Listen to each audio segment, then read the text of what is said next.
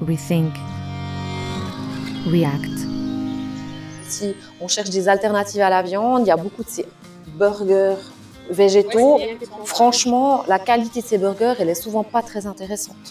Ni au niveau nutritionnel, ni au niveau... euh, alors, au niveau écologique, on n'a pas toujours hein, une étude hein, de- du produit, mais euh, à ce moment-là, mieux vous prendre du tofu. quoi. C'est beaucoup plus intéressant. Ou des légumineuses, c'est beaucoup plus intéressant. C'est un produit brut, c'est un produit simple. Là, on peut avoir un produit fait avec du soja de Suisse qui vient d'ici, ou des lentilles qui viennent d'ici. Et puis concernant ces burgers végétaux, euh, comment on peut savoir s'ils sont bien nutritionnellement? C'est pas toujours euh, très facile de voir parce qu'il y a beaucoup d'informations, mais quand il y a toutes ces informations, ju- justement quand il y a beaucoup d'ingrédients, ça peut déjà nous interpeller. Plus on a un produit brut, simple, mieux c'est. Pour beaucoup de personnes, il y a déjà une alimentation souvent consommée en grande quantité, c'est-à-dire en quantité au-delà de nos besoins.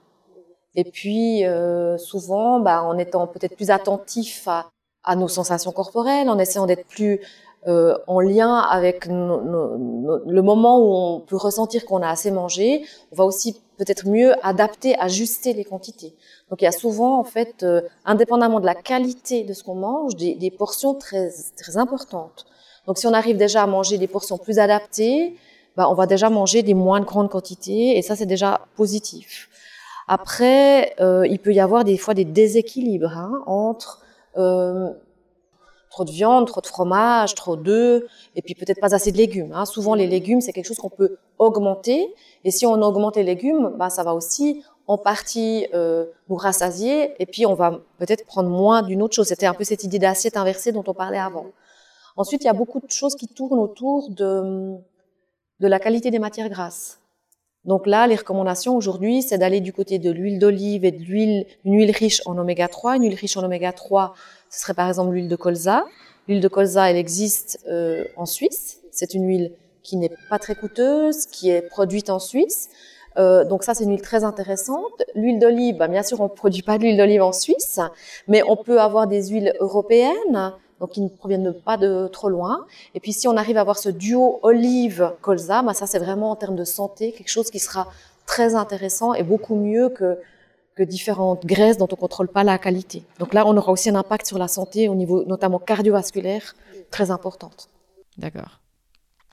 Et puis les fruits oléagineux sont aussi très intéressants pour ça, non? Euh, les noix, les noisettes, les amandes, oui, ça c'est des, des, des aussi. Alors c'est c'est aussi surtout leur, euh, leur intérêt par rapport aux vitamines, aux sels minéraux qu'ils peuvent amener. Les recommandations, c'est vraiment d'avoir une petite poignée de fruits oléagineux par jour. Et là, on a tout intérêt à faire des tournus. Et ça, on peut dire d'une façon générale dans un peu tout. Plus on diversifie dans chaque famille d'aliments, plus on diversifie ben, bah, une fois des noix, une fois des amandes, une fois des, des, des, des noisettes, une fois des... Alors les noix de cajou sont très à la mode, les amandes sont très à la mode, mais c'est pas forcément des produits écologiquement si, si intéressants que ça, parce qu'ils ils poussent pas du tout ici. Mais de faire des tournus, c'est intéressant. Si on aime beaucoup les noix de cajou, bah, de faire des tournus avec des noisettes, des olives aussi, pourquoi pas. Et ça, ça va être intéressant. Alors, c'est des produits intéressants en complément de l'huile quand même, de ce duo olive et oméga 3. Et le beurre là-dedans?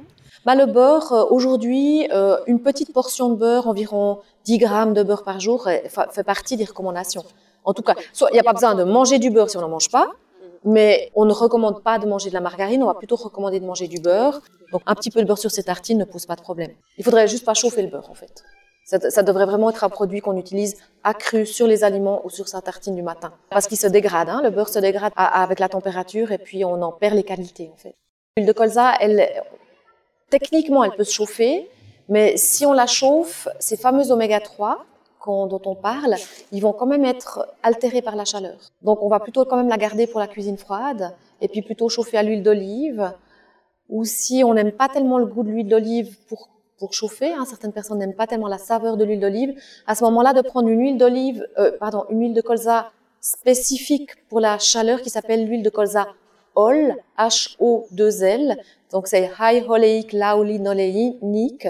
Donc ça veut dire qu'elle elle est spécifique pour la chaleur. Et à ce moment-là, elle n'est pas aussi intéressante parce qu'elle n'est pas riche en oméga 3, mais elle est très adaptée pour la chaleur et on l'utiliserait que pour chauffer. Rethink. React.